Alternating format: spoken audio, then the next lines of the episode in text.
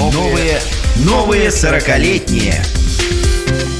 Новые сорокалетние. Радио «Комсомольская правда» представляет проект о людях, которые кардинально изменили свою жизнь, и у них все получилось.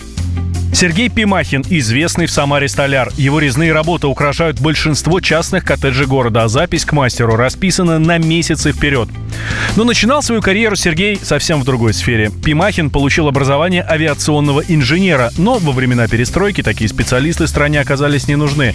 Тогда наш герой ушел в бизнес, занимал руководящую должность строительной компании, был управляющим на хлебзаводе, но никакие деньги не приносили радости. Мужчина понимал, что хочет заниматься совсем другим. Сергею с детства нравилась домовая резьба.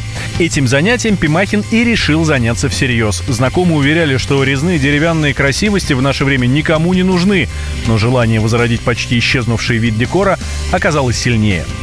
Вскоре мужчина купил универсальный станок и электроинструменты, причем мастерскую Сергей оборудовал прямо у себя в гараже. Свои работы новоявленный столяр стал размещать в интернете, и уже спустя три месяца мастер получил свой первый большой заказ.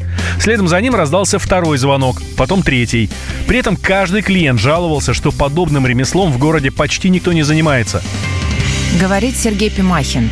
Как это понять, что это твой путь? Все идет в руку. Бывает вот, что начинаешь, что-то делаешь, делаешь, делаешь, бьешься, а тебе ну, не дается это. Может быть, это не твое, может быть, надо как-то отойти в сторону, подумать и взяться за что-то другое. А когда идешь вот по своему пути, то все, что бы ни делал, да, с переменными какими-то успехами, провалами, все равно идет в руку. И начинаешь вот идти, идти, идти и покорять новые вершины. Это очень интересно, это творческий процесс. Со временем у мужчины сформировалась огромная клиентская база. Люди советуют уникального мастера своим знакомым. Отбоя от желающих у Пимахина не наблюдается. Он разрабатывает новый декор для частных домов и для городских кафе. А в свободное время Сергей бесплатно реставрирует старинные дома Самары. Новые, новые сорокалетние.